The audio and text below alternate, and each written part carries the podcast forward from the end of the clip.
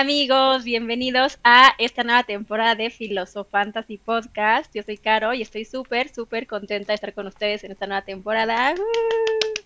Espero que estén tan emocionados como yo, como Javi, como Toti, porque estamos aquí para pasarles pues eh, la información que más les gusta porque quieren ganar sus eh, sus ligas de fantasy esta temporada. Vamos con todo y tenemos un montón de información. Eh, tenemos pues ahora sí que eh, un nuevo concepto para esta temporada. Ojalá que les guste, lo van a ir explorando conforme vayamos avanzando. Eh, y pues les vamos a ir platicando pues un poco más acerca de, cómo va a ir este, este podcast. Pues si ustedes también se van a dar cuenta de cómo va a ir cambiando, pues capítulo a capítulo, ¿no? Pero bueno, antes de irnos con eh, este capítulo y presentaciones del el podcast, eh, le quiero dar la bienvenida a Javi. Javi, ¿cómo estás? Bienvenido. Hola, Caro. Hola a todos. Bien, estoy, estoy contento y estoy muy emocionado. Fíjate que yo soy parte de este podcast y aún así no tengo ni idea de qué sorpresas nos deparan, según nos comentas. Entonces estoy muy emocionado por irlo descubriendo a lo largo del podcast. Y no, contento, ¿no? Listo y preparadísimo ya para, para la nueva temporada. Ya es, empezamos casi temporada de drafts, entonces se viene lo bueno. Correcto, eso es cierto. Y también tenemos en el estudio a Toti. ¿Cómo estás, Tot? Gustazo tenerte por acá. ¿Qué onda, Caro? Javi, amigos. Eh, un gusto estar con ustedes de nuevo. Eh, tenemos esa, esa emoción de nueva temporada que siempre es muy única, muy especial. Eh, y pues bueno, es el momento de empezar con las previas, con los drafts, con todo lo que tenga que ver con la nueva temporada, porque estoy seguro que que muchos ni siquiera saben que hay otros jugadores en otros equipos, actualizarnos un poco con todo y, empezar con el pie derecho. Buenísimo. Me estoy dando cuenta que Toti es el único que trajo algo deportivo el día de hoy. Sé que es el que. Ah, sí. Claro que no, yo tengo una playera de un oso sosteniendo una cerveza. Si esto no es deportivo, no sé qué lo será. Sí, yo también traigo mi sudadera y una cerveza enfrente de mí. También eso es deportivo.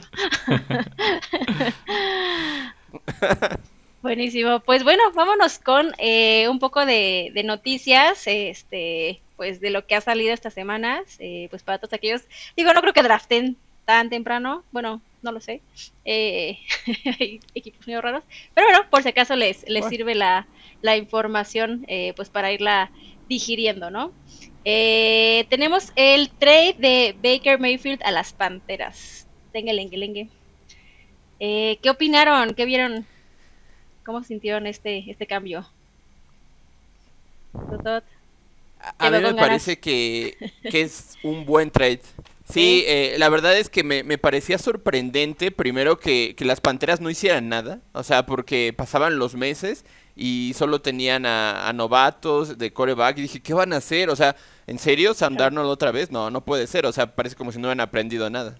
Entonces, eh, cuando me enteré de lo de Baker Mayfield, me parecía que era uno de los dos corebacks junto con Garoppolo que estaban ahí como, como que no eran titulares y que necesitaban irse de su equipo. Entonces, me parece que este es un match perfecto. Eh, por supuesto que no es que las Panteras tengan el mejor elenco de la NFL, ni mucho menos, pero me parece que para Baker Mayfield eh, es una buena oportunidad como para reivindicarse y me parece que todos salían ganando en esta ecuación porque las Panteras estaban necesitadas de un coreback y Baker Mayfield estaba necesitado de algún equipo en la NFL que no fueran los Browns. Sí, ¿cómo ves a Christian McCaffrey, combo Baker Mayfield? ¿Se va a poner bueno? ¿Opinas que sí, que no? Pues siempre que no se lesione el buen McCaffrey porque ese es el problema con él todo el tiempo, que, que esperemos que dure más de tres semanas. Eh, pero en si sucede, este, me parece que es un dúo de los mejores que puede haber en la NFL. Sabemos por la versatilidad de, de McCaffrey que te puede hacer daño por tierra, te puede hacer daño por aire y ahí es donde entra Baker Mayfield y me parecería eh, una combinación bastante productiva. Eh, y pues finalmente creo que también el mismo McCaffrey creo que va a regresar con, con bastante hambre porque ya son dos años donde prácticamente se ha perdido eh, la temporada entera ya está, es un chiste incluso en el mundo del fantasy, así como que, uy, cuidado, no vayas a, agarrar a McCaffrey. Entonces, me parece que, ahora tiene un mejor aliado para, para darnos más puntos a todos los amantes del fantasy. ¿Tú has? No, la, verdad es que... Mira, creo que, creo que nada en esta vida puede ser peor que la experiencia Sam Darnold, ¿no? O sea, y, fue el coreback eh, de los 32 titulares de la temporada pasada, fue por mucho el peor rankeado. Eh, fue un coreback que, realmente es una pena. Yo, yo creía mucho en él cuando, cuando sale de, de colegial como prospecto a la liga. Pero pues creo que realmente ya vimos que, no, no, no va a dar el ancho, ¿no? Como un coreback titular en la NFL. Entonces, una vez dicho eso, pues Baker Mayfield creo que no me parece interesante por sí mismo. Tampoco me parece que cambie mucho la aguja en cuanto a McCaffrey, porque creo que McCaffrey es a prueba de corebacks. Pero me emociona mucho para el buen DJ Moore. La verdad es que desde o sea, el momento que me enteré, eh, DJ Moore empezó a subir radicalmente en mis rankings. Creo que ahorita ya lo tengo casi top 15, top 12 eh, y sigue subiendo, ¿no? O sea, realmente creo que esta temporada de DJ Moore va a ser mucho, muy buena porque algo que siempre le ha faltado a DJ Moore es coreback, ¿no? Eh, siempre ha demostrado tener talento, ha, tenido varias temporadas arriba de mil yardas eh, y ha jugado con peores corebacks imposible, ¿no? Entonces muy, muy emocionado por él, la verdad. enhorabuena DJ Moore si nos estás escuchando. muy bien, muy bien. Oye, y en noticias más tristes para todos los fans de Michael Thomas, eh, lo pusieron ya en la lista de PUP. Entonces, pues él sí, de plano, no, nomás no, no lo logra, no sale de esas lesiones y pues eh, no lo sé, Rick. Yo la verdad es que eh, no, no, no auguro mucho pues para el buen Michael Thomas, ¿no? Ustedes como ven, ¿creen que haya luz al final del camino? Creo que todavía puede haber luz al final del camino, pero sin duda cada, cada día tenemos menos confianza. Está, está muy raro, ¿no? O sea, lleva prácticamente dos temporadas completas fuera y, aún así, eh, pues ahorita empezar esta temporada en la lista de PvP está, está rarísimo. Yo espero que conforme avance el campamento en las próximas semanas eh, tengamos mejores señales, pero hasta entonces pues yo evitaría draftearlo. Eh, al precio que está ahorita se está yendo como en ronda 8 o 9. Podría ser un robo si juega o podría ser una estafa si, si no juega, como le pasó a Caro el año pasado. Sí, sí, yo recomendaría dejarlo ahí, pues, o sea, monitorearlo un chorro, ya sabes, y si de repente, pues, hay algo bueno, pues, sacarlo del, eh, pues, no sé, del, ¿cómo se llama este? Del, no quiero decir de la basura, pero bueno, donde se puede... De waivers. De los waivers, claro, claro. este, porque sí. la basura. Me cruel decir la basura. Este, pero sí, la verdad es que yo ya no jugaría esa carta. Ya lo aprendí a la mala. es más un riesgo que una oportunidad. De acuerdo. Con todo y una banca grande, no, no lo tomarían. Yo lo tomaría al precio correcto. O sea, en estos momentos, con la información que tenemos, pues tal vez si me cayera ronda 11, ronda 12, sí, por supuesto, porque cuando se lesionó era eh, probablemente el mejor eh, receptor para el fantasy. Eh, el, problema es que difícilmente te va a llegar en esas rondas, ¿no? Siempre va a haber por ahí alguien que, va a decir, no, yo lo quiero en la ronda 8, ronda 9, y pues a ese precio la verdad es que creo que de momento es, riesgoso, ¿no? Sí, alto. Interesting. Y pues bueno, ya eh, eh, última, bueno, casi última noticia, tenemos la noticia de nuestros pequeños coaches, eh, pues molestos con eh, Leonard Fournette, porque llegó con sobrepeso al, eh, al inicio del campamento del entrenamiento, ¿no? Me decía Javi, creo que son como 60 libras arriba, entonces pues ya son como 30 kilos, creo, ¿no? Entonces, sí, sí se echó pues unas buenas vacaciones. y pues nada, los, los coaches pues están ahí eh, pues enojados, ¿no? Y pues digo, más allá de pues el tema del peso, pues el tema del performance, ¿no? tiene que qué te ríes? Es que yo creo que tenemos algún número mal y hay, que reconfirmarlo porque no hay manera en que una persona pueda bajar 30 kilos en dos meses y, la, o sea, y se cree que Leonard Fournette puede, puede regresar a su peso. Entonces, eh, creo que a lo mejor... Soy 30 kilos. Ajá, o sea, no creo que haya subido 30 kilos. creo ah, que subió menos. O sea, hay que, hay que revisar el número. O sea, es un hecho que subió, pero 30 kilos es demasiado. Se comió a uno de sus compañeros o qué pasó. Hay que ajustar las cifras. exactamente. Sí, es correcto, Javi. Ay, Dios. en el mundo de las apuestas se le llama. Solo su báscula lo sabe. Sí, la verdad es que no, no lo sé cuánto haya subido, pero vi que pesa 260 libras. Entonces, pues yo creo que sí. puede sonar impactante, pero creo que está a tiempo de poderlos bajar, asumiendo que sea menos lo que dijimos, eh, porque todavía quedan eh, pues prácticamente mes y medio para que arranque la temporada. Se ve que disfrutó la temporada baja, pero este... Pero vaya, igual y no, no sé si volver a su peso original para la semana 1, pero sí me parece que, que con un buen régimen y ahorita ya con el inicio de los campamentos puede regresar a estar en buena forma. Me parece que, que Fournette sí sería alguien que agarraríamos en rondas altas, contrario a lo que estábamos diciendo de Michael Thomas, que, que es más un riesgo, que no sabe si va a jugar, o sea, incluso. Entonces, eh, Fournette sí va a jugar, va a estar ahí y va a estar en las primeras cinco rondas yéndose.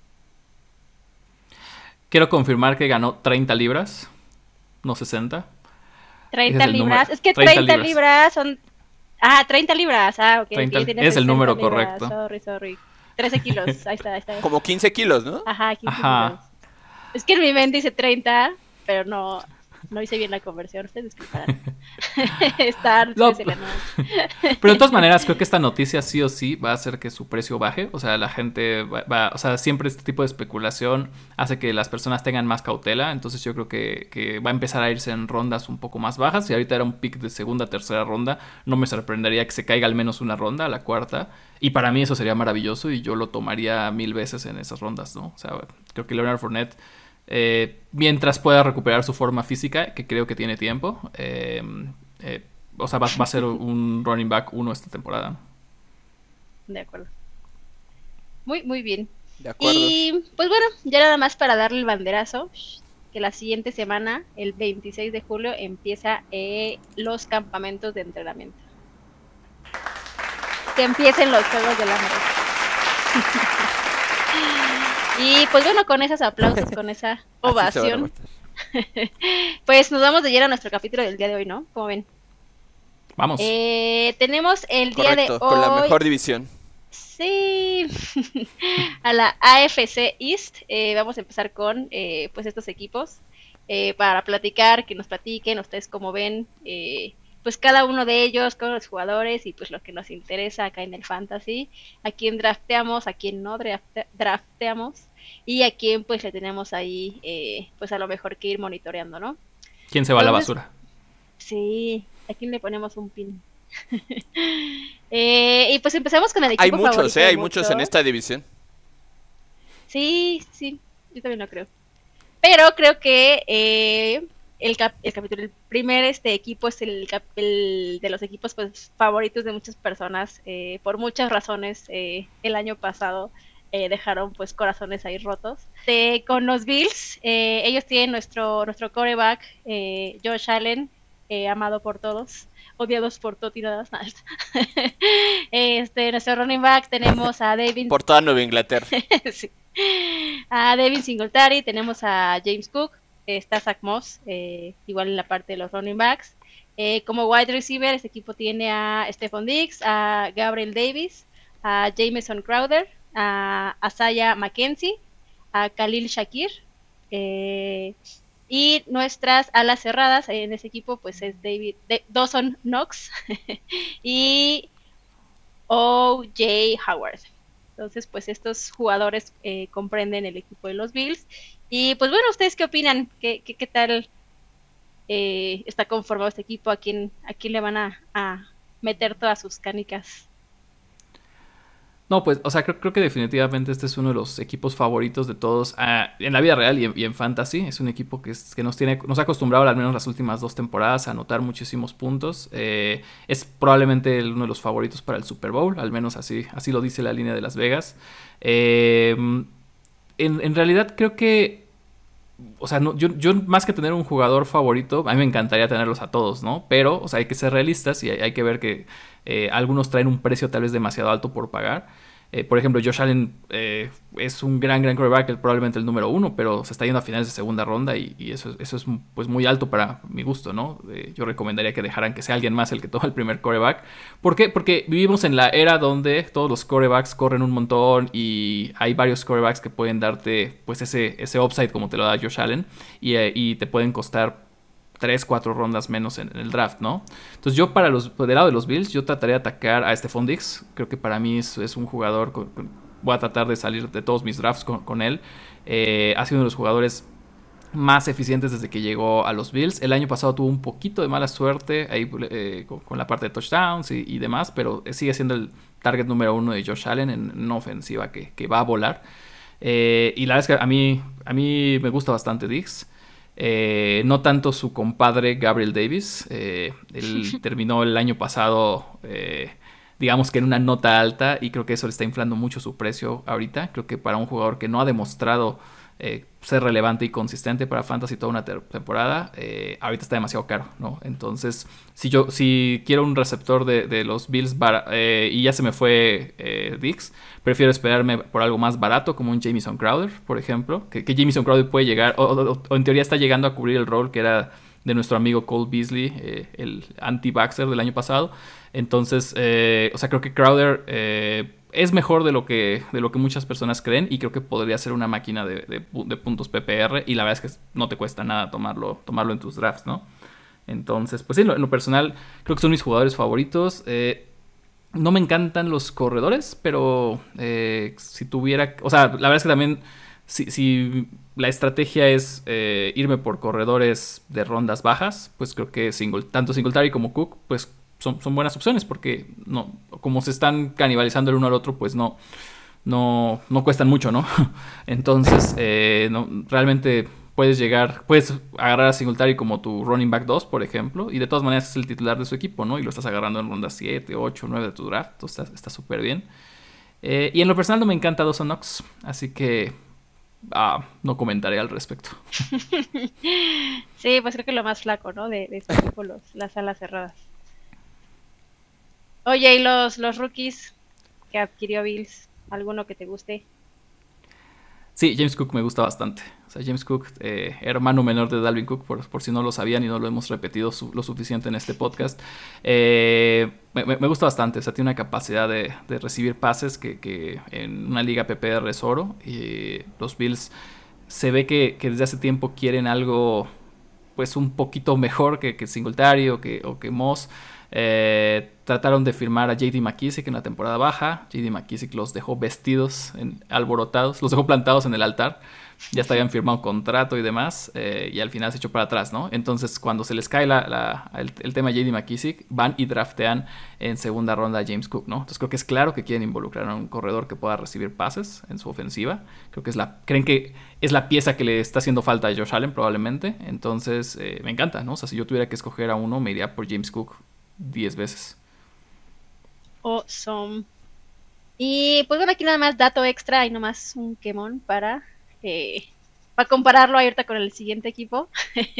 Tenemos la proyección de Las Vegas. Eh, de este equipo son 11.5 victorias. Eh, ahí me decía que son 17 lo máximo que puedes tener aquí en, en, este, en esta proyección de Las Vegas, pero es como el teórico. Este, ahorita pues el, máximo de, de todos los equipos es 11.5. Entonces, pues los Bills tienen la proyección más alta. Y pues bueno, vámonos con el siguiente este equipo. Y tenemos aquí a nuestro queridísimo aficionado número uno para hablar de ellos, eh, los Patriotas. Entonces, pues arráncate todos. Tenemos a eh, de coreback a Mac Jones. Eh, nuestros running backs son a Damien Harris, Ramondre Stevenson, James White y el rookie Pirri Pirri. Pierre Strong. Es que son demasiadas R's. Ustedes disculparán. Nuestros wide receivers en este equipo son eh, Devante Parker, Jacoby Meyers, eh, Kendrick Bourne, Nelson Agolor y el rookie eh, que es. Em, ay, se me fue. Taekwon Thornton. Ay, es que es un nombre también muy raro. y de nuestras alas cerradas para ese equipo tenemos a Hunter Harry y a Jonu S. Entonces, pues, ¿qué tan, qué tan felices están en la casa patriota, Toti?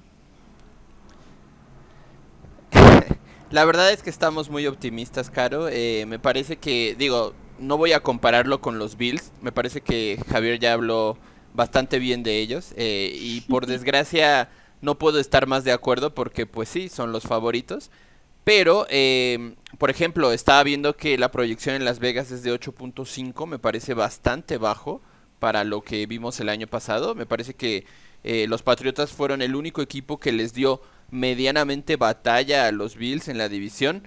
Olvídense en playoffs, ya, ya sé que nos super mega eh, destrozaron, pero vaya, me refiero a la temporada regular.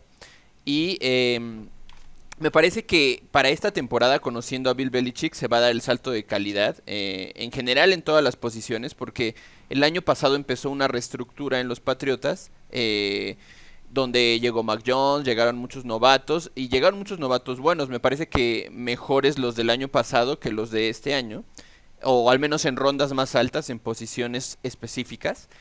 Entonces, por ejemplo, eh, Mac Jones, eh, yo creo que el año pasado jugó bastante bien, pero obviamente eh, no le soltaron tanto la rienda como alguien en fantasy espera. O sea, obviamente, como decía Javier, todo el mundo va a querer a Josh Allen, va a querer a, muchos corebacks que, que, te van a dar mucho más que Mac Jones. Me parece que, que él es una solución como suplente en tu equipo, que puede irse en ronda baja si, si lo agarras a un precio razonable. Pero em, en las demás posiciones creo que podemos agarrar a Damon Harris. Yo llevo alabando a Damon Harris desde que se fundó Fantasy y me parece que, me correspondió bastante bien. Eh, me dio un título el, el año pasado en Fantasy. fue, fue clave y me parece que, que, apenas va empezando, entonces su techo es bastante alto.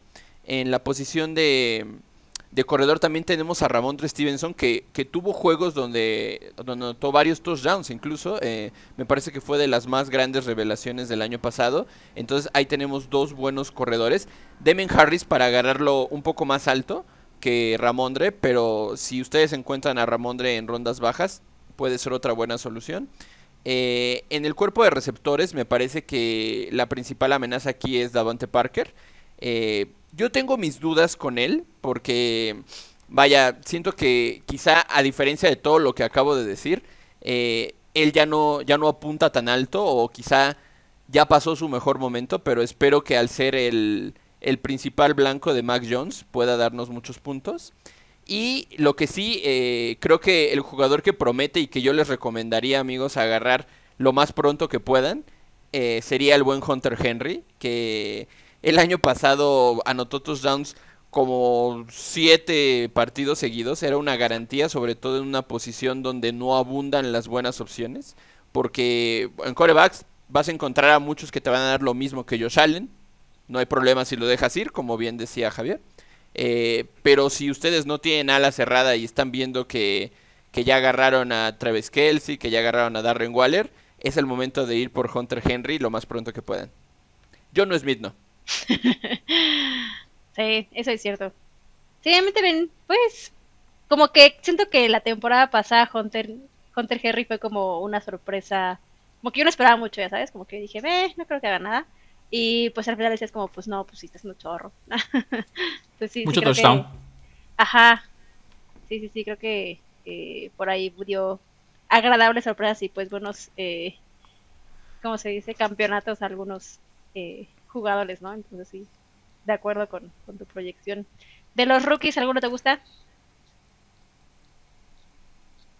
La verdad es que, eh, híjole, sería una buena sorpresa, pero para este draft los Patriotas no seleccionaron eh, rookies en, rondas tan altas para posiciones ofensivas. Entonces me parece que, que, los van a ir desarrollando poco a poco y este año no va a ser el año donde exploten.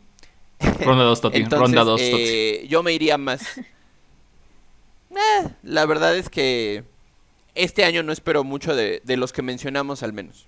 Es que los Patriotas, vale la pena mencionar que tienen un récord pésimo de seleccionar eh, receptores en el draft. O sea, pero pésimo. Yo creo que nunca he visto un equipo que sea peor para seleccionar receptores en el draft. Entonces me parece curioso porque ahora en segunda ronda se llevaron a Taekwon Thornton, que, que fue el receptor más rápido eh, de, de todos los el colegial ahora en las pruebas estas del, del Combine. Pero más allá de eso, nadie ha escuchado de él como nunca, ¿no? O sea, entonces eh, fue una gran sorpresa para todos y, ojalá le vaya bien, pero probablemente se equivocaron otra vez, ¿no? corre, Forrest, corre. Me parece que en los últimos años han sido mal, mal seleccionados. Coincido, empezamos con muchas coincidencias esta temporada, Javier y yo. Entonces, eh, me parece que Torto no va a hacerte una diferencia a tu equipo de fantasy. Muy bien. Sí, de pues acuerdo. Y yo solo quiero, solo quiero contribuir que para mí Ramondre Stevenson es tres veces más talentoso que Damien Harris. Entonces, si, yo puedo escoger, mm. eh, yo me llevaría a, Ramondre en ronda. Se está yendo como en ronda 9, más o menos. Contra Damien Harris, que está yendo en ronda 6. por favor, dame, a, Ramondre sin ningún problema. Para mí, Damien Harris es una gran trampa esta temporada. Pues ya se rompió el encanto, ¿no? me parece, me parece que Javier está enloqueciendo. Me parece que, algo le pasó en la temporada baja y no, no lo puedo creer. Eh, con todo respeto para Ramondre, que creo que es un gran jugador, pero me parece que todo lo que vimos de Damien Harris la temporada pasada tendría que tener el suficiente eh, sustento para agarrarlo en las primeras, no sexta ronda, en las primeras cuatro rondas. Es que tal vez si no estuviera en los Patriotas, creo que ese es mi problema con Damien Harris. O sea, reconozco que la temporada pasada, sobre todo en cuanto a cantidad de touchdowns anotados y carreras largas, eh, lo hizo bastante bien. O sea, no, te discuto que tiene talento el chavo. Pero, eh, o sea, en los Patriotas donde siempre se juega pues como un comité de corredores donde Damien eh, Ramón Stevenson perdón, también dominó varios partidos cuando Damien Harris estuvo lesionado la temporada pasada y donde esta temporada Belichick decidió draftear a otros dos novatos eh, y ronda 4, eh, o sea, tampoco es como, fue la misma ronda en que drafteaban a, Ramón O sea, yo creo que, aquí es un volado, ¿no? O sea, no, no, no creo, sí, Damien Harris es el titular, pero a mí no me sorprenderá para nada si al final de la temporada Ramón de Stevenson acaba con más puntos que Damien Harris. Que creo que puede pasar porque es más talentoso. Y ahí pique, ahí pique. Pero bueno, creo que podemos seguir con esto la en la, en la última afirmación de Javi. sí, no tiene caso. Pero me gusta que haya balance en el mundo otra vez. Y que no estén de acuerdo una vez más. Vámonos con el siguiente. A mí también me agrada eso. Que son los delfines. Y pues ellos curiosamente tienen punto .5 más en la proyección de Las Vegas como eh, más victorias están dejando ahora sí que a los Patriotas hasta atrás. Nada, no tanto, ahí están los Jets. Este, pero bueno, pues sí, en un, en un, pues no sé, en un voto de fe un poco más alto, ¿no? Eh, en este equipo tenemos a nuestro queridísimo coreback Tua Tagovailoa. Eh, nuestros running backs son Chase Edmonds, eh, Raheem Mostert, para todos aquellos que eh, no enteraron. Eh, Sonny Mitchell, igual está con, con, los delfines. Nuestro wide receiver en este equipo es Tyrek Hill, Jalen Waddle, eh, Cedric Wilson y Eric Esu Canma. Porque tiene nombres así, pero bueno, nuestro eh, el rookie de este, de este año para el equipo de los Delfines. Y eh, el ala cerrada para los Delfines es Mike Gesicki. Y pues como les había comentado, la proyección de Las Vegas es de nueve victorias para este equipo. ¿Tú cómo ves, Javi? ¿Te, gusta? La verdad es que voy a, voy a diferir a, a, Toti porque a Toti le encanta hablar de Tua y los delfines. Gracias, amigo. Eh, la verdad es que creo que Las Vegas enloquecieron aún más que Javier con lo que dijo de, de Ramondre y, y, Damon Harris. Eh, me parece irreal. O sea, no sé si sea por Tariq Hill o, por qué sea, pero la verdad es que eh, todo lo que han hecho los delfines en los últimos años, o bueno, casi todo, eh, te da a pensar que son la eterna promesa y que al menos no los veo de segundo lugar de la división. Pero bueno, eh, regresando, y mi principal Pero pues cada para quien. decir esto. Pero pues hay, Las Vegas, ¿no? es su dinero, no es el mío. Eh, bueno. Creo, mi principal argumento para decir esto es tu Taigo Bailoa, justamente. me parece que hemos visto lo suficiente de Tua para saber que no es un coreback que te va a cambiar los partidos, eh, no es un coreback élite, eh, obviamente le mejoraron bastante sus armas, entonces eh, se espera un progreso de él, pero bueno, estamos hablando de todo un equipo, me parece que si Tyreek Hill tuviera un mejor coreback como lo tuvo todos estos años, pues es lo que estamos acostumbrados a ver de él. Eh, no digo que, no lo tomen a Tariq Hill si está eh, en sus posibilidades, porque obviamente es uno de los tres mejores receptores de la NFL, espero no estar exagerando. Eh, pero obviamente no va a tener a alguien tan talentoso lanzándole el balón. Entonces, espero que los delfines, espero para efectos del fantasy, porque yo espero que les vaya muy mal, que, que, valoren las armas que estén teniendo, sobre todo por aire, y se centren en atacar de esa manera, porque con Tyreek Hill y con Jalen Waddle creo que pueden hacer un gran, uno de los mejores dúos de, receptores de toda la NFL. Entonces ahí todo depende de tu Bailoa y la verdad es que yo no pondría mi dinero ni mis apuestas en él nunca. Em, en cambio en la posición de, de running back, eh, me parece que Raheem Mostert es, un, es una adición bastante interesante porque desde que estaba en San Francisco... Eh, se le vio mucho talento, tuvo varios juegos donde dominó con varios touchdowns. Me recuerdo aquellos playoffs donde llegaron al Super Bowl. Fue en gran parte gracias a Raheem Mustard.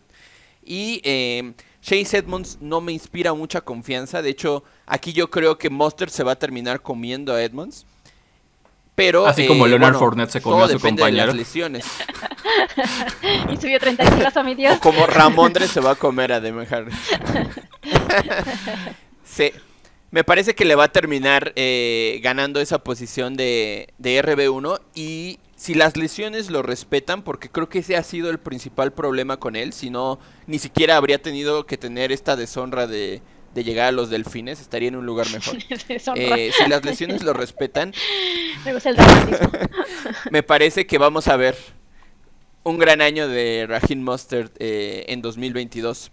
Eh, y bueno, de las pocas cosas buenas que tenemos de los delfines, y me parece que, también podría ser una opción parecido a lo que les comentaba con Hunter Henry, eh, me parece que Mike Gesicki dio bastante buenas señales el año pasado.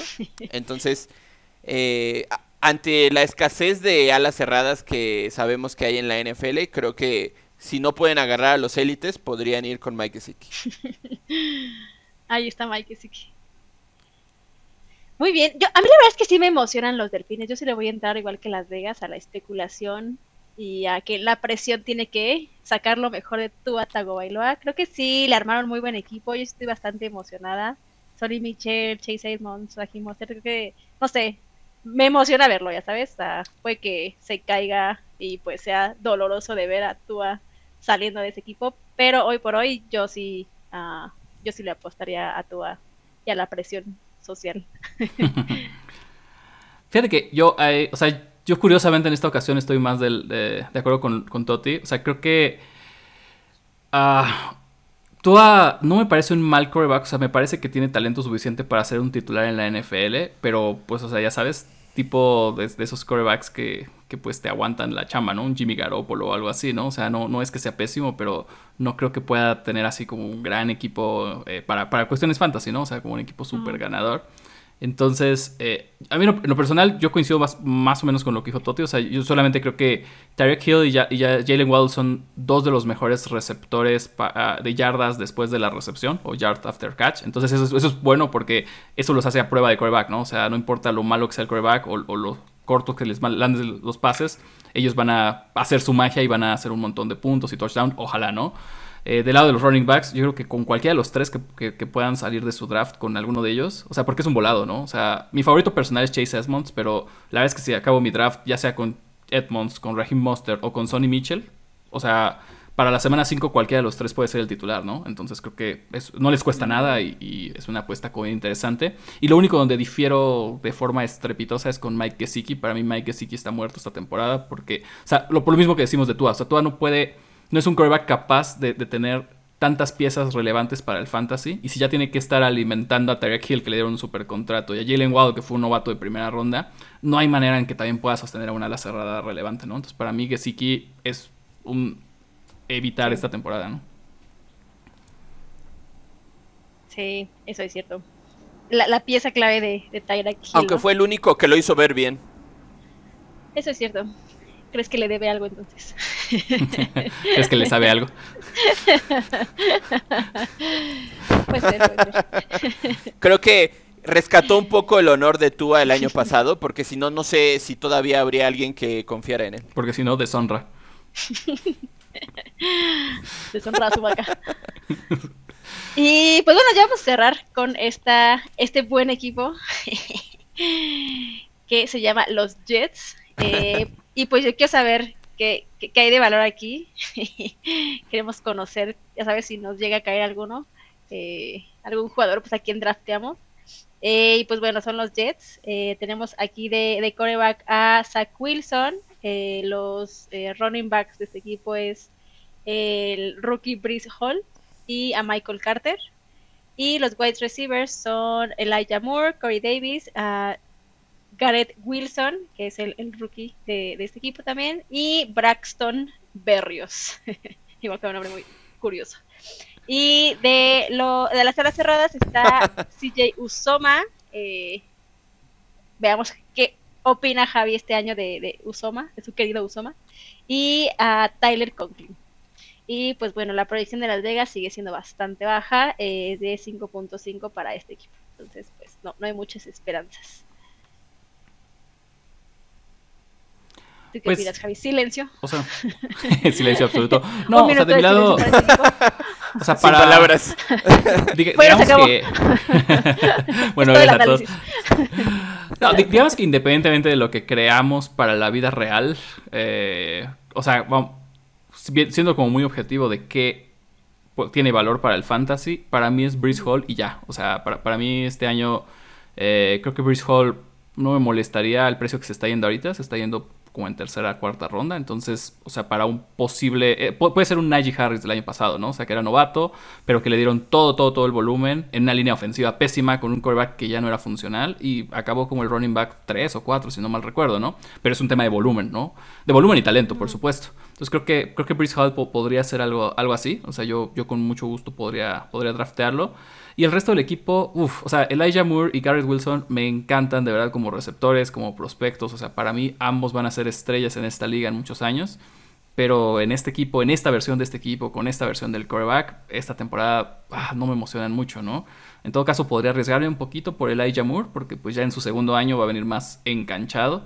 Pero no, en realidad no, no, no veo mucho valor en, en los Jets ni siquiera en el buen Usoma, ¿no? Porque si solo estuviera Usoma, te diría, bueno, tal vez, pero contrataron también a Tyler Conklin, entonces uno se va a comer al otro, ¿no? Como les gusta hacer, al parecer. Sí. pues bueno, ni hablar. Creo que pues es buena recomendación, eh, pues obtener a Brice Hall y pues ya fuímonos de ahí, ¿no? eh, Me da curiosidad qué opina, qué, opina Toti de Brice Hall. ¿Tienes opiniones, Tapi? Eh, es que entra en la misma ecuación que todos los Jets, casi casi. O sea, son como un experimento. Es como a ver qué pasa. O sea, eh, están sumidos en una cultura tan eh, perdedora en los últimos años que la verdad es que todos los nombres de los novatos suenan tan geniales. O sea, yo también creo que Brice Hall puede, puede ser buenísimo. No al nivel de Najee Harris, me parece que exageraste. Pero sí creo que puede ser bastante bueno. También puedo creer que Garrett Wilson sea muy bueno. Eh, no sabemos, porque nunca los hemos visto realmente eh, con los Jets en la NFL ante pruebas más exigentes. Entonces, todo esto es una incógnita, eh, no lo vamos a saber hasta que ahí estemos. Pero la verdad es que si ustedes pueden evitar a los jugadores de los Jets, pues creo que sería la mejor opción teniendo mejores opciones, porque esta es una apuesta arriesgada. Puede ser que después de dos, tres semanas que veamos que quizá eh, Hall sí esté funcionando, le podemos dar el voto de confianza, porque tampoco creo que se vayan a ir en rondas tan altas por lo mismo. Entonces, yo sí necesitaría, eh, díganme incrédulo, pero verlos unas semanas y de ahí ya depositar mi confianza en ellos, pero... Pero para empezar, no me arriesgaría con ellos, con ninguno. Sí, pues a ver qué dicen los campamentos, ¿no? Ahorita iniciando podemos ir, irnos a dar una idea. De acuerdo. y pues bueno, ¿tienen algún jugador favorito de esta división? Y les voy a, ¿cómo se dice? A banear, a prohibir, escoger a Josh Allen, porque ya sabes, es obvio. Así que no, eso no se, no se vale. A Damien Harris, porque así es la vida. Y pues ya, vamos a quitar esos dos de la ecuación. ¿Con quién se quedan como jugador favorito? ¿Está difícil o lo has complicado? Sí. sí, bastante. Fíjate que me voy a quedar con un receptor. tengo uno. Yo también. O sea, yo voy a quedar con un receptor del que curiosamente Toti no habló porque él y yo siempre hemos diferido al respecto. Pero para mí es Jacoby Meyers. Es un receptor sumamente seguro. O sea, nunca, nunca va a tener. No tiene un techo altísimo, o sea, no, no es como que va a explotar o te va a ganar la liga o te va a ganar semanas, pero es, uno de los jugadores más seguros que he visto, ¿no? O sea, tiene un piso tan seguro por la cantidad de recepciones que recibe semana a semana, es como la cobija de seguridad de Mac Jones. Eh, y lo puedes tomar en rondas 13, 14 sin problema, ¿no? a mí siempre me ha gustado mucho Jacoby Meyers. Sí, creo que lo hace bien. ¿Tú, Tots, a quién dijiste? Eh, seguramente voy a sorprender a muchos porque todos esperaban que agarrara a alguien de los Patriotas. Pero la verdad es que siendo algo objetivo, me parece que de todos los que ya nos este, quitaste, Caro, creo que la apuesta segura sería Stephon Dix. Estoy. sí, o sea, Stephon Diggs me parece que, que es alguien digno de agarrarse máximo en la segunda ronda, sobre todo por todo el volumen de juego que va a tener ahí con, con Josh Allen. Va a ser su principal blanco de quizá el mejor coreback de la NFL. Entonces me parece que es una apuesta totalmente segura. Sí, de acuerdo. A mí también me gusta el, buen. Yo el año pasado no lo tuve y la verdad es que sí, sí veía pues eh, esos puntos en, otras, en otras ligas. Entonces, se, ve bastante bueno. Puntos seguros. Sí. Eh, esta pregunta es obvia, pero bueno, ¿quién gana la división? Los Bills, fácilmente. Sí. Toti, ¿quieres decirlo en voz alta? o es demasiado cruel. Los Bills. bien hecho, bien hecho. ¿Y algún jugador que creen que creen en ellos, pero al final creen que no vaya a dar el ancho, que va a romper su corazón? Yo tengo a Rahim Mostert, la verdad. En algún momento lo tuve y creí mucho en él, y ahora que pues eh, anda por acá y así, como que, no sé, siento que, ¿sabes? Puedo volver a confiar en él, y no. es peligroso hacer eso en este equipo, con este coreback, en el que también estoy creyendo.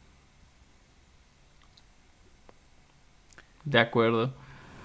Yo me iría por, por Devin Singletary. Me parece que James Cook va a terminar eh, haciendo ahí como mella. Y la verdad es que quitando ciertas eh, destellos, ciertos brillos en ciertos partidos, como en los playoffs del año pasado, eh, me parece que no ha sido lo suficientemente consistente como para confiar en él.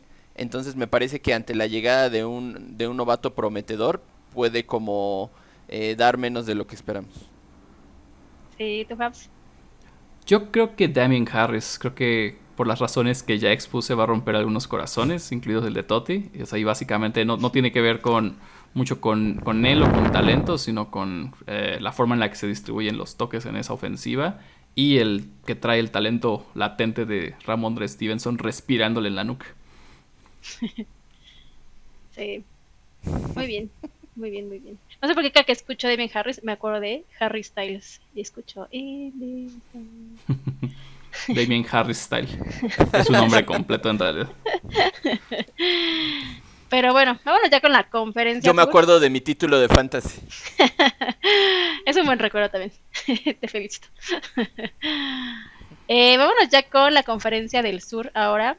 Este, tenemos a el equipo de los Titanes por acá, eh, a los Colts, a los Tejanos y a los Jaguares.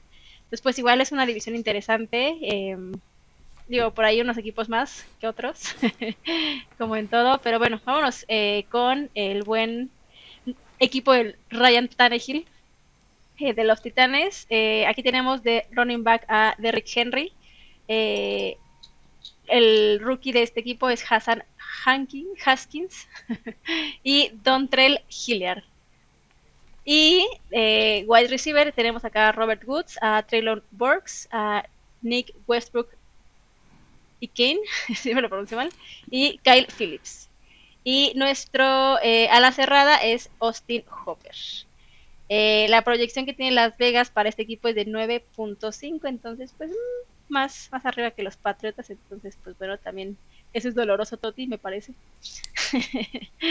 eh, la verdad es que, pues yo le aposté a que van, a estar abajo. Eh. Se me, hace una, me parece una proyección muy amable con ellos. No, pero solo por Derrick Henry, yo creo, ¿no? O sea, no.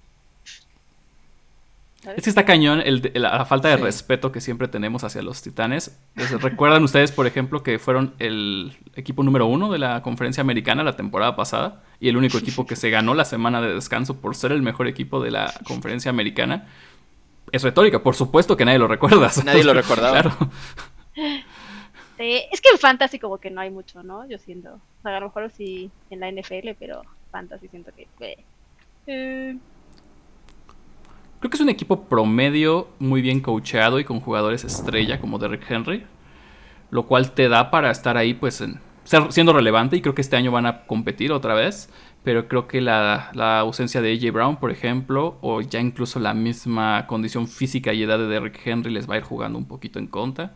También el año pasado Ryan Tannehill se convirtió en calabaza eh, en ese partido de, de postemporada. O sea, no, es un mal quarterback, pero, pero pues, o sea, también se vio que no es eh, élite, digamos, ¿no? Entonces yo creo que es un equipo que para Fantasy, o sea, Derrick Henry, por supuesto, sí sigue siendo relevante, sigue siendo uno de los mejores corredores de la liga. Hay que proceder con cautela por el tema de su salud, pero yo creo que todavía es un pick de primera ronda súper justificado. Eh, y si nunca han tenido la experiencia de Derrick Henry en sus equipos, los invito a que lo hagan porque vale mucho la pena. Em, pero si draftean Derrick Henry, draften Hassan Haskins, eh, que probablemente es ahorita su suplente y su handcuff, ¿no? O sea, eh, aunque sea unas rondas después, porque pues la, salud de Derrick Henry por ahí es un tema latente. Del lado de receptores, me gusta Robert Woods porque está muy barato. Eh, creo que Robert Woods viene regresando una lesión importante, pero es un jugador talentoso. Lo hizo muy bien en los, en los Rams.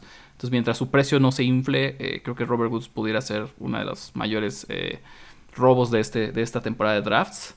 ¿Por qué? Porque el novato sensación, Traylon Burks, pues nomás no está entrenando, viene, hay rumores de que también viene fuera de forma, está lidiando por ahí con temas de asma y demás. Entonces, el talento está, pero no parece que vaya a ayudar mucho al equipo al inicio de la temporada, ¿no?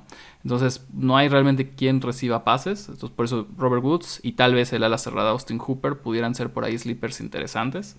Eh, en una ofensiva que una vez más va a pasar por Derrick Henry y tal vez no va a ser tan entretenida de ver, ¿no? Sí, sí, de acuerdo. De acuerdo, de acuerdo. Em, pues sí, la verdad es que, pues, como bien dices, como que no, no los tenemos. Es que es un equipo sin estrellas. Sí. Bueno, pues Derrick Henry. Fuera de Derrick Henry no tienen. Justo, justo. Ajá, o sea, es que si le quitas a Derrick Henry, eh, los Titanes son un equipo, podría decirse que gris, porque no tienen ahí a los grandes nombres. Me parece que son un equipo, como bien dice Javier, que que va a pelear, que va a estar ahí batallando por los primeros puestos, pero que no, no, no te va a maravillar su juego, no, no te vas a enamorar de ellos. Fuera de la experiencia de Rick Henry, como bien dice Javier, me parece que mm, es un equipo que, que basa su éxito en lo bien coacheado que está por Mike Rabel, porque como que, no sé, les hace sacar lo mejor de ellos. Y sí, tienen como, como jugadores promedio, tipo Ryan Tannehill, que que solo vas a agarrar en el fantasy si no tienes una mejor opción. Sí, sí, de acuerdo. Y curiosamente, pues su proyección es bastante alta, entonces, em, pues bueno, veamos qué, qué, sale la, siguiente temporada. Em, y pues curiosamente tienen la misma proyección que los Colts. Em, entonces, pues, ya sabes, con Jonathan Taylor, con un Michael Pittman, con, pues, no sé, nombres pues más rimbombantes, pues los están proyectando iguales, ¿no? Entonces, pues, Em, no lo sé, a lo mejor están viendo algo que nosotros no, ¿no? y pues si quieren, vámonos ya con los Colts. Que la verdad es que a mí también es uno de los equipos que más me gustan y que pues espero grandes cosas esta temporada. Eh, de coreback tenemos a Matt Ryan, igual pues ahorita me dan sus impresiones del buen Matt Ryan. Eh, de running back, pues eh, Jonathan Taylor y está Hines, Nahim Hines. Wide receiver está Michael Pittman, Alec Pierce, que es el, rookie, y Paris Campbell. Y las alas cerradas de este equipo es Mo Ali Cox y Kylie Granson. Entonces, pues, em, ¿qué opinan de este equipo? ¿A quién vamos a draftear? Bueno, me parece que los Colts en general son un, son un mejor equipo que los Titans. Eh, no estoy de acuerdo con la proyección, me parece que ellos van a ganar la división, eh, sobre todo también porque tienen eh, gran cuerpo defensivo en general. Y me parece que la, el problema quizá de los Colts es que, que andan cambiando de quarterback cada año y eso no les da como estabilidad. Pero vaya, eh, Matt Ryan no, no podemos decir que sea un mal coreback. Me parece que es alguien con mucha experiencia. Me parece que es una opción eh, más allá del promedio de la NFL. Eh, está entre en los 16 mejores en vez de en los 16 peores. Y me parece que va a tener armas para esta temporada. Pero obviamente la elección que todo mundo va a querer y que todo mundo va a ir sobres desde la primera ronda por él es Jonathan Taylor. me parece que si ustedes tienen la oportunidad ahora de vivir la experiencia Jonathan Taylor, estaría incluso mejor que vivir la experiencia Derrick Henry, sobre todo por lo que decía Javier de la salud. es alguien joven. Eh, obviamente todo el mundo se puede seleccionar en cualquier momento, pero las probabilidades de ellos son mucho más bajas con Jonathan Taylor que, que con Derrick Henry. Eh, me parece que estamos por ver lo mejor de él, aunque usted no lo crea, porque la verdad es que lo que vimos la temporada pasada es que Jonathan Taylor era los Colts básicamente, eh, lo que los llevó tan lejos. Bueno, a estar ahí a nada de entrar a los playoffs. Y eh, Michael Pittman me parece que puede ser uno de los grandes robos de, de este año en el draft. Eh, yo creo que si se va en las primeras, ¿qué serán? Cinco rondas, no me sorprendería, porque es alguien que tiene el techo bastante alto. Eh, lo ha demostrado últimamente con, actuaciones consistentes, es yarda segura.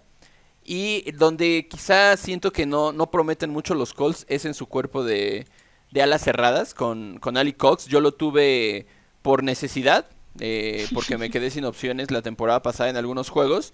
Y la verdad es que no respondió y teniendo ahí a Pittman y teniendo el juego terrestre con Jonathan Taylor, me parece que, que no es el mejor escenario para él ni para quien lo agarre. Sí, sí, de acuerdo. Sí, igual pues no sé, yo no me arriesgaría a tomarlo, como bien dices, pues con, con pues Michael Pittman, con al rookie que, trajeron, pues no sé, está complicado, ¿no? Y pues no sé, ¿tú qué opinas, alguien tiene, alguien tiene que recibir los pases, o sea, entiendo, entiendo su punto, pero, o sea, por supuesto está Michael Pittman, pero no, no puede ser solamente Michael Pittman, ¿no? Necesitan... La sombra de Michael Pittman. Una segunda opción que podría ser el novato Alec Pierce, pero pues luego los novatos eh, no, no, no, no impresionan, no impactan mucho en su primer año.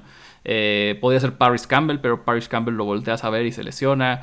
Eh, y, Molly Cox podría ser interesante porque entiendo que el año pasado pues no hizo la gran cosa, pero el año pasado él no era el uno, ¿no? El, uno era Jack Doyle, que esta temporada baja se retiró a Mo Cox le dan un contrato eh, este año para regresar y ser el nuevo titular. Entonces no digo, wow, vayan y draften a Mo Cox, es una estrella, no. Pero creo que va a ser mejor que el año pasado, ¿no? Pero sí, o sea, coincido definitivamente con ustedes. aquí es Michael Pittman y, se acabó, ¿no? O sea, eh, realmente Michael Pittman, estoy también muy entusiasmado este año por él. Estaba viendo ahorita rápidamente mis rankings, lo tengo como el wide receiver 11, a ver si no me arrepiento, pero creo que realmente la va a romper esta temporada. Eh, y creo que si a Matt Ryan le queda un poco de gasolina en el tanque, eh, podríamos estar viendo eh, una temporada ofensiva muy buena para pues todos los jugadores importantes de los Colts, ¿no? Pittman, mismo Jonathan Taylor. Creo que ni Jaime Hines es interesante por lo mismo. Alguien tiene que recibir los pases. y si bien es el backup de Taylor, pero también es muy bueno recibiendo pases, ¿no? Entonces, creo que, creo que esta ofensiva muy condensada en pocos jugadores pinta bien. ¿Qué opinas de Matt Ryan? Yo no sé. Todavía no, no, no, no lo, ven, no lo compro mucho. pues. Ah, mira, creo que la experiencia de Matt Ryan en Indianapolis va a ser muy similar a cuando llegó Philip Rivers en su último año de, de, carrera, digamos. Todavía. O sea, el talento está. Matt Ryan fue un MVP en algún momento en la NFL. Llegó a un Super Bowl que perdió estrepitosamente, pero fue una temporada muy buena. Eh, pero pues, ¿qué, tanto, ¿qué tanto de eso le queda eh, todavía, ¿no? A, su edad, le queda en el tanque. O sea, Brady está jugando al nivel que está jugando a los 45. Eh, pero también todos recordamos lo que era Ben Roethlisberger el año pasado, ¿no? Nada más dando lástimas. Entonces, ¿en qué punto está cae Matt Ryan? Yo creo que a la mitad, ¿no? O sea, yo creo que todavía, todavía tiene, tiene para hacer funcionar esta ofensiva mejor de lo que lo hizo Carson Wentz el año pasado. Sin ser un, o sea, un jugador que por sí solo tenga valor en fantasy, ¿no? Sí, pues veamos, veamos que, cómo, cómo funciona, ¿no?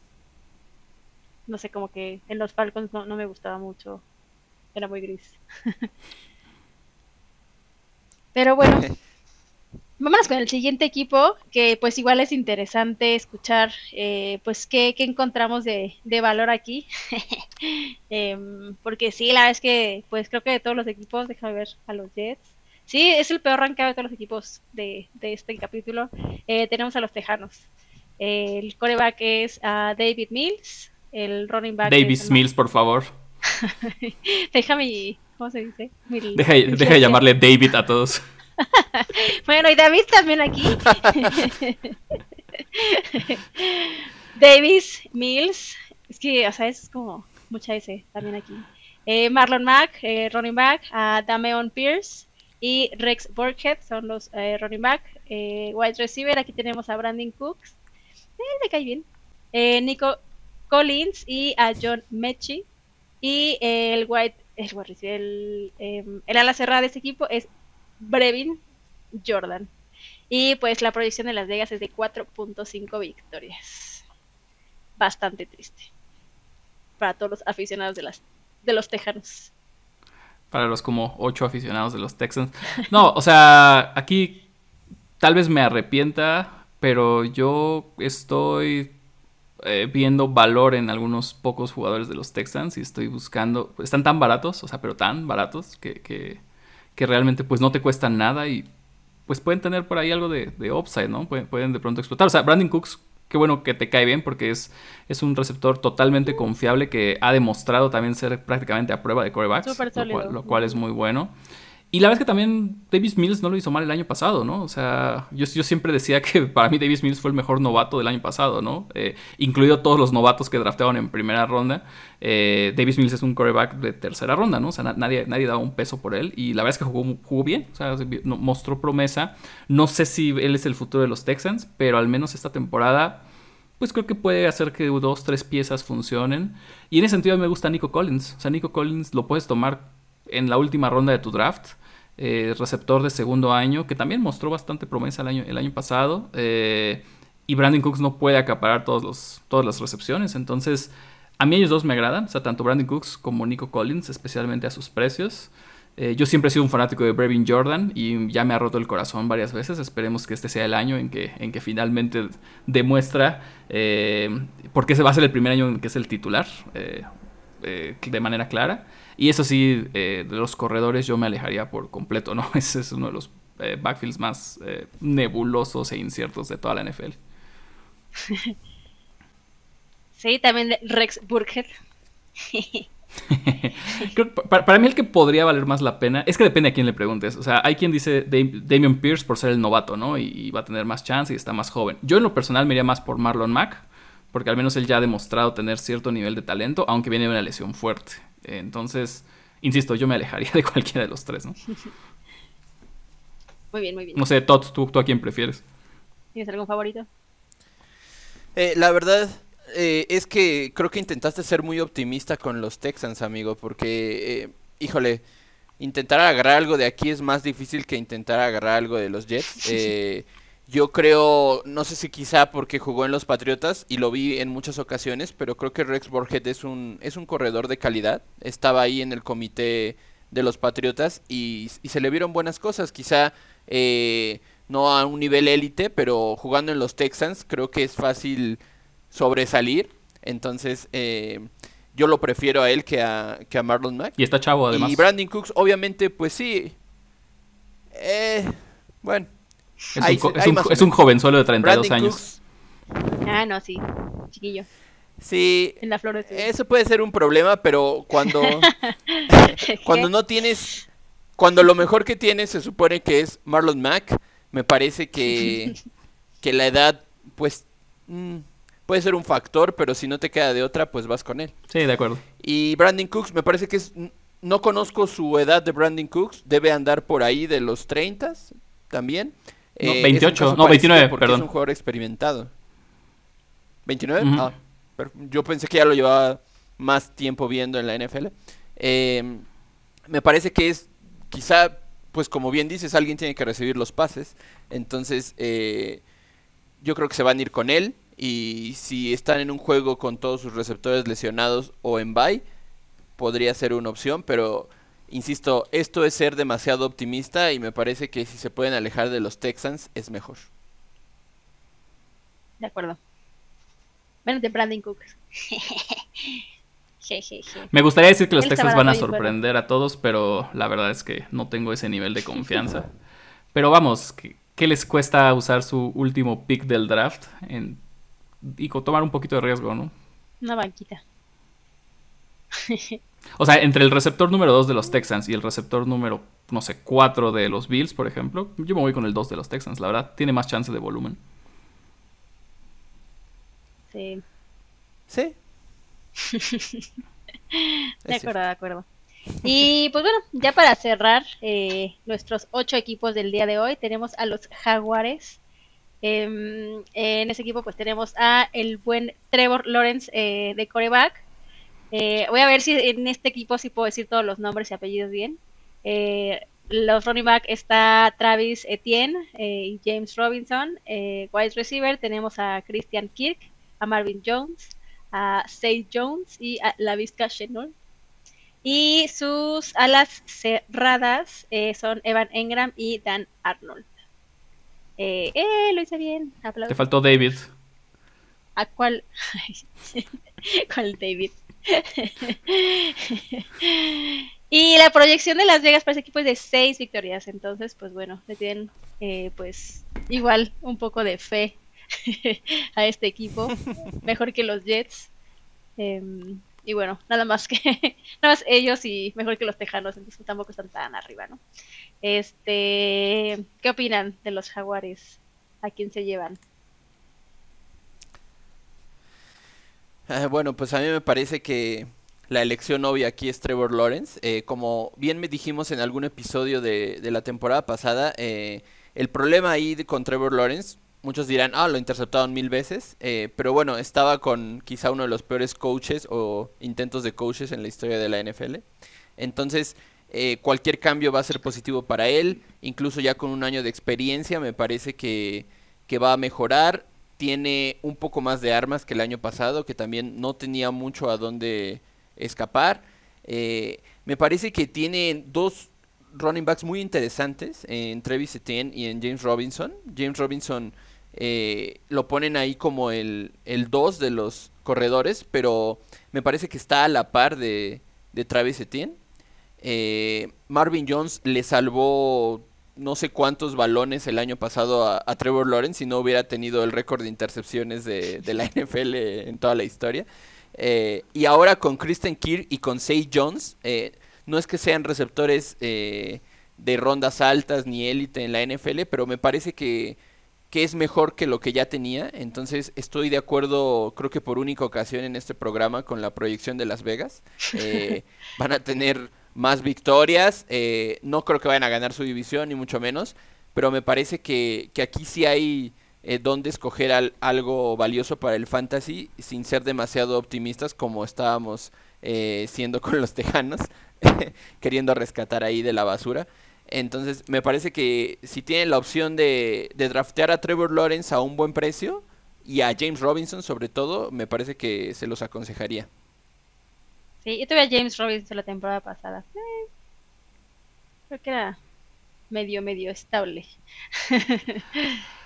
Es, es, grato ver que, el universo está sanando, porque yo, yo, no, yo no podría estar en mayor desacuerdo con Totti. Eh, creo que yo, yo, le estoy apostando al, al under de, de Victoria. ¿Travis Creo que es un equipo en reconstrucción. Eh, creo que tiene piezas jóvenes interesantes. Tiene un coach que me gusta, pero es un equipo en reconstrucción. Empezando un proceso de reconstrucción. Eh, entonces no creo que, que, estén listos para dar como ese salto. Trevor Lawrence, o sea, sí podría ser eh, podría dar la sorpresa, por supuesto, tiene mucho talento, corre, pero no lo tengo pronosticado al menos como un coreback top 12 eh, para mí, entonces pues no, no vale la pena draftearlo en una liga de, un coreback. Eh, sí, es correcto, Travis Etienne es mi apuesta fuerte. Y estaría, estaría un poco menos optimista con Travis Etienne si James Robinson no se hubiera lesionado tan tarde la temporada pasada. O sea, James Robinson no va a empezar la temporada sano. Eh, los reportes indican que va bien en su recuperación, pero no se espera que participe en, los campamentos de entrenamiento. Entonces, ah, todo el volumen ahorita va para Travis Etienne. Travis Etienne fue un pick de primera ronda el año pasado. Él ya tiene más de un año que se recuperó de su lesión. Eh, fue el compañero de colegial de Trevor Lawrence. Me parece que hasta son roommates ahorita actualmente ahí en, los campamentos de entrenamiento. Y Travis Etienne recibe muchos balones por, por aire, ¿no? O sea, pese a ser un corredor, es, eh, yo, yo, le estoy pronosticando una temporada estilo... Eh, donde, que haga los puntos más o menos de la misma manera que un Austin Eckler o que un Alvin Camara, ¿no? Que, que, lo hacen más por aire que, que por tierra. Entonces sí, a mí, a mí, me gusta Travis Etienne esta temporada, al precio que, tiene. No veo un receptor que me inspire mucha confianza, tal vez Christian Kirk, porque le dieron mucho dinero y pues de alguna manera van a forzar eh, el balón hacia él, porque ya sabes, le dieron mucho dinero. Em, y creo que igual eh, en la parte de las cerradas, eh, Evan Ingram no me inspira nada de confianza, ¿no? Entonces yo, yo, estoy, yo estoy fuera del barco de los jaguares. Interesting. La Vizca Chenault no tenía algo interesante. Yo creo que tienen el talento. E, en el caso de Trevor Lawrence y de James Robinson, me parece que, o sea, estoy de acuerdo con lo que dice Javier, pero eh, vaya, Trevor Lawrence fue un primero global de todo el draft. Entonces, ¿qué más indicio de talento hay que algo así? O sea, no, no es que sea una firma segura, pero me parece que el talento está ahí en los Jaguares y también con James Robinson. Me parece que eh, la diferencia va a ser en cómo lo usen, cómo lo desarrollen, pero de que hay talento está ahí. Entonces, eh, solo falta apoyarlo. Yo sí voy a ser un poco más optimista. o sea, sí, pero a ser más optimista que Javier. Yo, yo creo que Trevor Lawrence, eh, o sea, todavía tiene mucho por desarrollarse y ser talentoso, pero a tu argumento de que fue un primer pick global, o sea, Baker Mayfield también lo fue y lo acaban de cambiar. Ya Marcus Russell también lo fue y ha sido el bust más grande en la historia de la NFL. O sea, sí creo que todavía tiene chance. Apenas lleva un año, vamos a darle ese chance. Pero no nada más por haber sido un primer pick global. Eh, tiene garantía, ¿no? Sí, no, no, no te lo firmo, pero me parece que es más probable que, sea un caso mejor que Baker Mayfield. Exactamente, o sea, es más probable que, vaya a mejorar a que vaya a empeorar de lo que vimos el año pasado. Sí, de acuerdo. Cierto, cierto. Y yo les pregunté de la Vizca Chanel, pero sí, ahorita acabo de verlo y no, sí, lo hizo bastante mal. Lo hizo bastante mal. o sea, eh, tiene chance, o sea, digo, es un nuevo coach, entonces el coach puede tratar de rescatarlo de alguna manera. Pero no, yo a estas alturas ya lo veo más como un jugador de equipos especiales, o sea, no, no creo que sea muy relevante para el equipo. Ya veremos. Ya veremos. Eh, pues bueno, la, la, pregunta, ¿quién gana la edición? Aquí le apuestan a ustedes.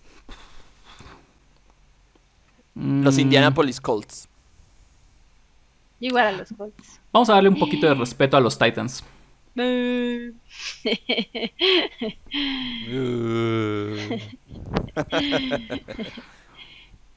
¿Cómo crees, Javi? Aquí, no queremos a Ryan Tannehill. Te voy otra vez. Otra vez, hay que preguntar. Rewind. no, es cierto. Está bien, quédate con, con los titanes. Eh, ¿Jugador favorito?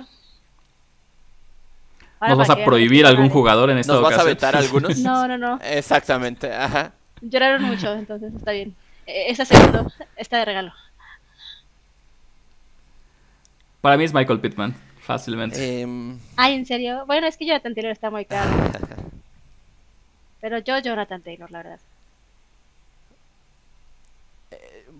Voy a coincidir con Caro, es Jonathan Taylor y, no hay ni para dónde voltearle. O sea, justo hacía la comparación de Derrick Henry y, Jonathan Taylor y, creo que la mayoría de las personas se irían por Derrick Henry. Pero me parece que después de lo que vimos el año pasado con Jonathan Taylor, es la figura de esta división totalmente. Sí, se cuida mucho también hasta las lesiones, creo que están. Eh, pues no sé, no tan obvias como otros jugadores que son más bruscos y así, ¿no? Sí, es, Muy, bueno rompiendo las tacleadas a final de cuentas, escapándose. Eh, pues, o sea, como que es muy bueno cuando hay espacio. Yo creo que Jonathan Taylor ahorita es. Parece ser que. O se perfila como el consenso pick 1 global de este año. Aunque hay un caso muy fuerte a discutirse con Christian McCaffrey. Eh, pero para mí está entre ellos dos, ¿no? O sea, y todos los demás vienen al menos un tiro abajo. Sí, sí, pues no sé, un leap of faith otra vez, ¿no? Con Christian McCaffrey. Hay que ver, pues, cómo, cómo le va ahorita en, en los entrenamientos. Eh, yo sí, yo creo que sí, sí regresa, sanito. eh, y bueno, ¿algún jugador que les romperá el corazón? Uh, ah, yo que es mm. Brandon Cooks. Eh, ¿Cómo te atreves? Es que siento que, ¿sabes? Sí le creo y pues creo que lo va a hacer bien, pero pues el equipo está bien mal. no es por él. ¿Ustedes tienen alguien? Mm. Yo creo que yo me voy por el novato Traylon Burks. Eh, porque de repente va a volver a entrenar y entonces va a empezar un poco el hype y la gente va a decir, no, pero es que mira, lo draftearon para reemplazar a AJ Brown y, es un talento, bla, bla, bla. Y no creo que al menos este año eh, entregue, digamos, el, el, resultado que la gente va a esperar de él. Muy bien. ¿Tu thoughts? Eh, la verdad es que me duele decir esto. No, no, Matt Ryan no. Me parece que Matt Ryan ya ha hecho tanto en la NFL. Solo tuvo mala suerte de encontrarse con este equipo en el Pero bueno. Eh, no, mi jugador. mi jugador, alguien al que, a quien aprecio mucho y que creo que es un gran receptor. Pero me parece que aquí sí ya la edad va a empezar a influir. Es Marvin Jones. Eh, ya, ya llegó a los 32 años. Eh, es un, es un jugador con mucho talento, pero creo que ya vimos lo mejor de él y eso puede ser un poco engañoso porque es bastante confiable, pero me parece que ya, ya alcanzó lo mejor y está en el pico descendente de su carrera. Y Trevor Lawrence va a tener ahora más opciones, como con Christian Kirk, como con Say Jones, que tampoco sean las superestrellas, pero va a disminuir su volumen de juego comparado con lo que tenía el año pasado. Y entonces eso puede ser engañoso y nos rompa el corazón, justo como dices. Muy bien, pues bueno, veamos cómo, cómo se van desenvolviendo ahora pues en los campamentos y pues eh, irnos preparando, ¿no? Para los drafts, ahora sí. Pues muchas, muchas gracias. Terminamos ya con el capítulo del día de hoy. Les agradezco como siempre estar aquí. Todas sus opiniones nos sirven muchísimo a todos para armar nuestros equipos. Y pues bueno, los esperamos a todos ustedes en casita. Espero que les haya sido muy útil. Eh, igual pues si tienen preguntas, ya saben, estamos ahí en redes sociales. Eh, pues ahí listos para, para recibir a, una, a un ping de distancia, diríamos en mi trabajo. Este, y pues bueno, este, muchas gracias otra vez, eh, Javi Toti, por estar por acá. Y nos vemos el siguiente capítulo. Sí, no se pierdan el resto de, la, de, los, episodios de las series divisionales. La idea es que vamos a llegar lo mejor preparados posibles a la, a la temporada de drafts. Eh, y bueno, vamos a estar, eh, voy a estar compartiendo mis ranks si a alguien le interesa verlos, criticarlos, criticarme, hacerme sentir mal eh, a lo largo de la, de la temporada baja. Y, bueno, ¿no? Eh, nos vemos pronto para cubrir las siguientes divisiones. Buenísimo. Sí, acuérdense, like, subscribe, recomiéndenos. Nos sirve muchísimo. Nos vemos la siguiente. Chao, chicos. Gracias, amigos. Gracias.